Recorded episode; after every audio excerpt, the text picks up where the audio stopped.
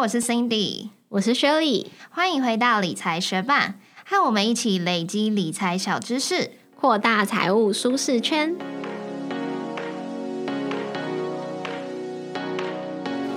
在节目开始之前，我们想先来感谢在 Apple Podcast 帮我们五星留言的学伴，他的名字是 Lion Queen 八二八。他说优质节目，因为逛 Podcast 逛到理财学伴，听了一集之后觉得很棒，开始从头听起，很多以前想了解的基础观念，理财学伴都说明的简单易懂。如果我在刚开始学习时就遇到理财学伴，应该事半功倍吧。谢谢 Lion Queen 给我们的五星留言。真的很开心你喜欢这个节目，而且愿意从头听起。因为我们自己现在是不敢回去听我们最一开始的节目。我们会继续把投资理财的知识分享的简单易懂，也很感谢各位学伴这阵子以来愿意帮我们评五星。我们的节目终于从四星半回归到五星了，真的很感谢大家。节目准备开始喽！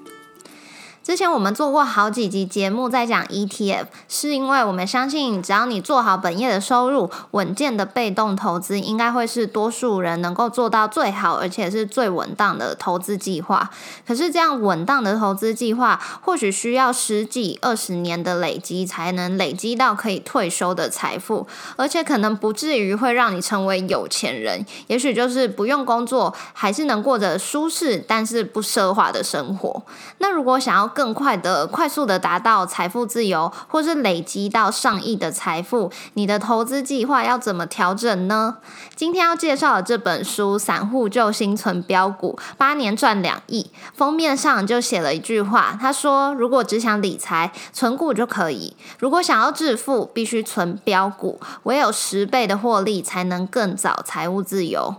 如果学伴们也想了解作者的思维模式，还有投资原则，以及他存标股的五阶段做法，就跟着我们一起听下去吧。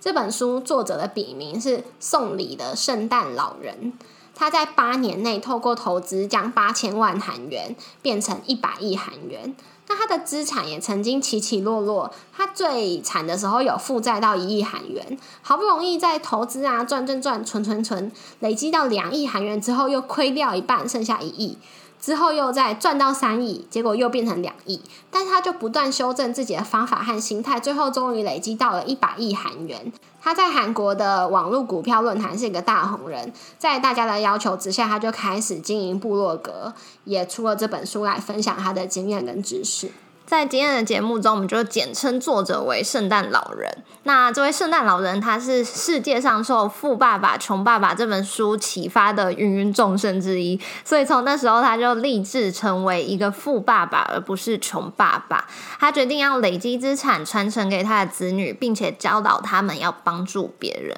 所以从那时候，他就开始持续阅读，而且改变了他对富人的想法。他不再仇富，也不认为富人都是赚取。不义之财，他看见富人不但是有钱，而且也会乐于助人、乐于分享。所以，当他自己掌握了投资的诀窍、致富之后，他也很愿意无私的在网络上或是出书分享给大家。他坚信信念比才能更重要。他说：“像巴菲特现在是世界上最具盛名的投资人，但可能不是因为没有人比他更聪明，或者是没有人比他更努力，而是他已经长久的实践他的理念。”圣诞老人说：“他每天都会念出他的目标一百次，然后预想目标实践后的景象。”看到这里的时候，我就想说：“哎，现在是怎样？我要看这本书，找到找标股的方法，然后你跟我讲这个。”嗯，而且那时候我们在讨论说我们要做什么样子的主题的时候，你也说你刚看到这一段，所以对于这本书到底值不值得分享，还抱有一点存疑的态度。对，但是他后面就开始分享他的投资原则跟做法，就可以看到在这些容易理解的方法跟比喻背后，就是他在实践他正向、积极跟用心的价值观。他说，一般人认为我只是挑对几只股票才成为富人的。但是几乎没有人知道我过去数十年是秉持着何种价值观，以及过着怎么样的生活。股市实力比我优秀的人非常多，虽然没有进行统计，不过价值观和人生态度跟我相似或者是超越我的人大概少之又少。结果就足以证明一切。最后看完这本书，再回顾他一开始说的这个默念一百次啊，跟他的那些呃吸引力法则的实践，就觉得是蛮有说服力的。除了他的投资做法之外，这个信念方面其实也蛮值得大家尝试跟学习。那在这本书的第三章，作者就有分享了八个他觉得我们可以避开的那些常见的投资陷阱。有一些大家应该都蛮耳熟能详，像是投资的过程慢，资产增加的速度反而快，就是鼓励大家不要一直换目标、炒短线、杀进杀出的。那再来也有提到说，预测市场的神奇的技术指标其实并不存在，因为如果有这个神奇的技术指标的话，应该很多人都已经靠这个发财才对啊。还有指标没有办法看到公司的全貌，就像是我们没有办法看身材就知道哪一个会是 NBA 最强球星，或者是只要分析这个人脸蛋的嗯比例呀，就会知道这个明星到底会不会红。但是这八个之中，我们有觉得有两个观念是特别可以拿出来跟大家分享以及讨论的。第一个就是不需要专业知识也能挑到好公司。作者这边要说的就是企业的收益结构还有商业模式，应该要让人家很容易理解。作者就举例，他在新闻上看到韩国人偷偷的把垃圾运到菲律宾去倒，所以他就注意到说，他们国家的垃圾越来越多，国内的掩埋场显然就是不够。那这方面未来就会有涨价的趋势，所以他就开始寻找国内相关产业中最有优势的公司，也就是已经取得最多掩埋场的公司。因为后续要再申请更多的许可很困难，会有居民的抗议啊，然后会有需要建造的时间，所以他们手上现有的这个掩埋场的资产就会越来越有价值，因此他就提醒大家说，在估值前要先确认商业模式是不是简单，筛选能够轻易理解获利结构的公司再去投资。那第二个我们觉得很值得跟大家分享的观念，就是作者说别尽信财务分析报告。因为首先，他说证券分析员也不是完全的客观，他们同样也是上班族，也会想要升官，也会想要加薪。但是升官加薪的条件不是靠他们自己本身的竞争力，而是他们负责分析的产业能不能够吸引更多人来投资。再来看企业分析资料的时候，不要把焦点只放在营收，而是要看产业现况。产业规模与展望、竞争状况、市场评估，再去综合分析投资的价值。那这里有一个生活化的举例，他说，如果你要收购一间面包店的话，你也不会只看今年的销售跟利润，而是会去看周围商家的行情。你会跟房东确认说，租金未来几年是不是有可能会调涨。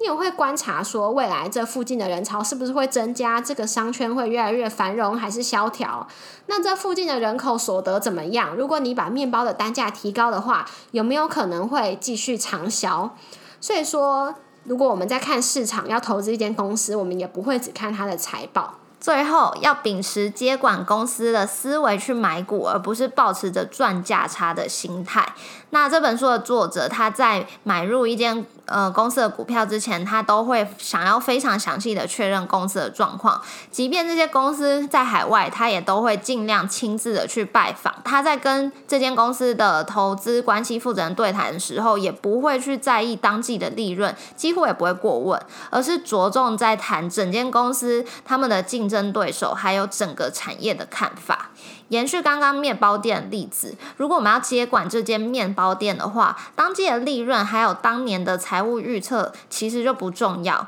而是会更加的关心日后面包店的消费者会不会变多，旁边会不会开立大型的面包店，这间总公司替加盟店店长设想的程度够不够高，这就会是用接管公司的思维去买股。我们已经知道，作者他投资的时候是会站在收购的角度去出发思考。那他挑选标股是有几个原则的，其中有三个特别值得跟大家分享。第一，就是要利用商圈思维挑好公司。举例来说，如果你家附近盖了新的商业大楼，你在思考要不要去买下来出租的时候，你会先考虑什么呢？你应该会先观察周围的状况吧。如果附近没有什么人潮，死气沉沉，就算这栋建筑物本身。设备新颖又完整，也是没有用。反过来说，即使这栋建筑物很老旧，它可能没有停车场，很不方便，但是附近人潮川流不息的话，它一样会很有发展空间。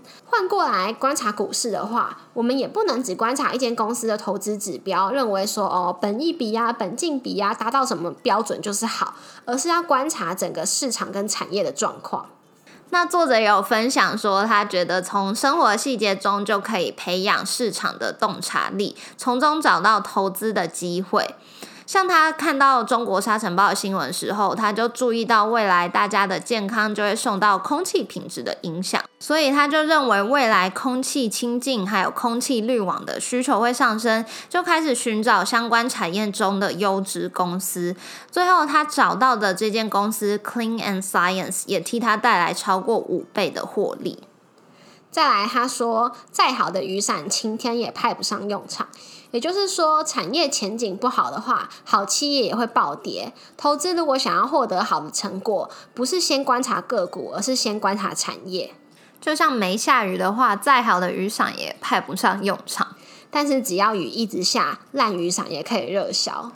在作者还有分享一个观念，就是他觉得经营者持股未达三十趴的时候，看都别看，因为他觉得从人性出发，我们就可以理解经营者持股比例越高，越能跟股东站在同一阵线，做长远对公司有益的决定。制度上，以上市公司来说，管理者持股要超过三十趴，比较容易维持他的经营权。因为召开股东会行使表决权的时候，需要有。持股比例过半的股东出席，然后在表决的时候又要有出席的股数过半的股东同意，才会通过这项决定。不过要有持股比例七十趴以上的股东参加股东大会的情况是非常少见的，所以三十趴的持股比例就比较能够让经营者依照自己想要的方式经营这间公司。那回归人性，持股未满二十趴的管理者就比较无法让人相信他会为这间公司尽心尽力的奉献。外聘的专业经理人呢，因为专业管理者的绩效是每一季、每年评估的，所以比起长期的展望，他们可能会更执着于短期的成果。所以送礼的圣诞老人也是这本书的作者，他就说持股率代表了管理者的责任感。总结来说，要找出会赚钱的公司，就要问这三个问题：第一，是否属于会成长的产业；第二，管理者的持股比例是否超过三十趴；第三，商业模式是否能够持续赚钱。作者也观察会成为标股的企业，他觉得有以下的共通点：他们都属于大幅成长的产业，而且在所属的领域，技术力或是市占率是占前两名的。并且在同个领域深耕数十年，具备基础建设，能够迅速的应对市场变化。所以这些十倍股的企业，通常在相关的产业只发展同类的产品，是具备优秀人力以及基础设施等条件的隐形冠军，会随着上游的产业壮大而受惠。我看完这段，就是马上想到太极点。广告一下，理财学伴也有 Instagram 喽，快去 Instagram 搜寻理财学伴，follow 我们，获得更多理财小知识吧。从作者这些挑选标股的原则，会延伸出他的五阶段做法。第一，就是要寻找潜力产业。第二就是要列出相关的公司清单，再来就是要筛选要收购的公司，第四就是决定最佳的收购价，最后就是从容的等待。对啊，像是前面面包店的例子，假设你收购了这间面包店好了，你也不会期待它下个月立刻营收就两三倍翻涨吧，也是需要给它一些呃稳定的时间，然后再期待期待它后续的发展。在《散户救星存标股八年赚两亿》这本书中，作者也有以自己的实际经验作为案例，详细的分享怎么透过这个五阶段投资找到标股来获利。所以，如果要总结这本书，我们认为以下三点应该会是作者希望我们记住的。第一个就是要先找出有成长潜力的产业，再去看产业中有竞争力的个股。第二，我们要保持着要收购一间公司的心态去投资，而不是想着只要赚价差而已。第三，我们要保有信念，正向善良，而且不要轻易放弃。感谢彩石文化跟我们分享这本好书，也提供两本要来送给学伴。如果你想要免费得到这本书，挑战八年赚两亿，就在五月十六号之前到 Instagram 搜寻理财学伴，follow 我们，并在抽奖贴文下留言，就有机会免费得到这本书哦。谢谢你在忙碌的生活中愿意播出时间来和我们一起学习。如果你愿意支持我们继续把理财学伴做得更好，邀请你在 Apple Podcast 帮我们打新留言，让这个节目被更多人听见。同时，也欢迎你到 Instagram 搜寻理财学伴，找到我们来跟我们聊聊哦。那如果身边有想要一起学习投资理财的朋友，欢迎你将理财学伴分享给他们。我们的网站上也有文字版的整理，想要收藏或是回顾的，欢迎你上去看看。网址是 moneymate 点 space 斜线散户救星，批法是 m o n e y m a t e 点 s p a c e 斜线散户救星，也可以从节目的简介中找到网址哦。理财学霸，我们下次见，拜。上周末我就去巴黎玩，哦，是哦，但是其实没什么好玩的，就我们到一个地方，你们没有骑脚踏车？我们到了一个有很多人骑脚踏车的地方，但是我们没有骑脚踏车，我们就只是走路。可是我就有看到很多那种斜力车啊什么的。然后其实我从小就一直很想要骑斜力车，或者是那种踩那种什么天鹅船。你没有踩过，就没有，就很想要做那种一起斜力的事情，可是都没有人要跟我斜力。但是我好惊讶，我刚刚下巴掉下来。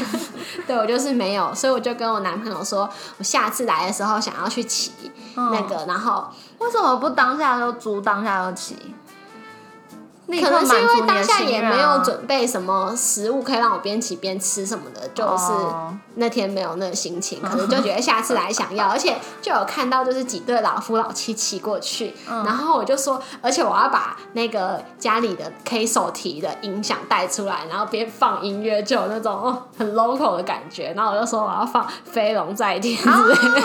哎，然后我姐有买那个唱片，哦，真的，可是我那个没有办法弄唱片，我只能从可能。YouTube 里面播，我知道了。然后呢，他就说还是你要播理财学班，瞬间变成宣传车，好像蛮不错啦。对啊，那你还可以在后面，然后带着那个大神功，然后印那个大大的 QR code 海报，叫大家扫。好好笑，变成什么什么地推理财学班地推。哦，我超常骑斜立车，或者是那种。我也不知道，就是渔港旁边不是有什么绿色隧道吗？就那种脚踏车。那你是里面的 free rider 吗？有时候就是看跟谁，就是跟我的家人的话，通常就是阿妈就不用踩嘛，然后就是我跟我妈。要要奋力的踩这样子，但如果是跟我男朋友的话，就是我男朋友踩。但是你知道，我会把脚放在那个踏踏板上面，就是随着它摆动，就是他自己本来就会摆动嘛。但其实我完全没有用力，所以有一次他就一直以为我都有在出力，可是就过了一半之后，他才发现原来我刚刚都是在假装，我完全没有在用力。他就想说，为什么这一段那么累？